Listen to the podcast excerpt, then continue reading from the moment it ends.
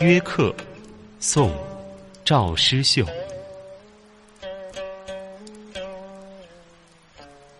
黄梅时节，家家雨。青草池塘，处处蛙。有约不来过夜半，闲敲棋子落灯花。这首诗的第一二句“黄梅时节家家雨，青草池塘处处蛙”，写出了江南地区梅雨季节的夏天的夜景。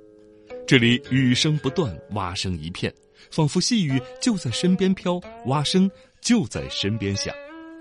这看似热闹的环境，实际上诗人是要反衬出他的寂静。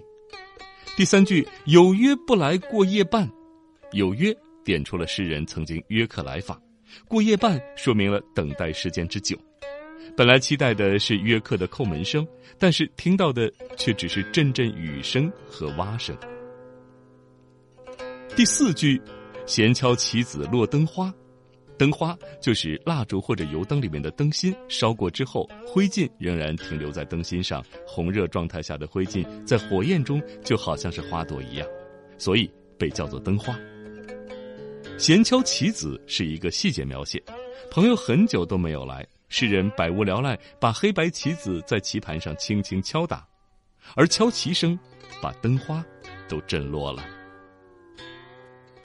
朋友过了夜半还不来，倘若一般人当然不免焦灼，但赵师秀并没有着急，最后一句“闲敲棋子落灯花”中的“闲”字就能读出他当时的心境了。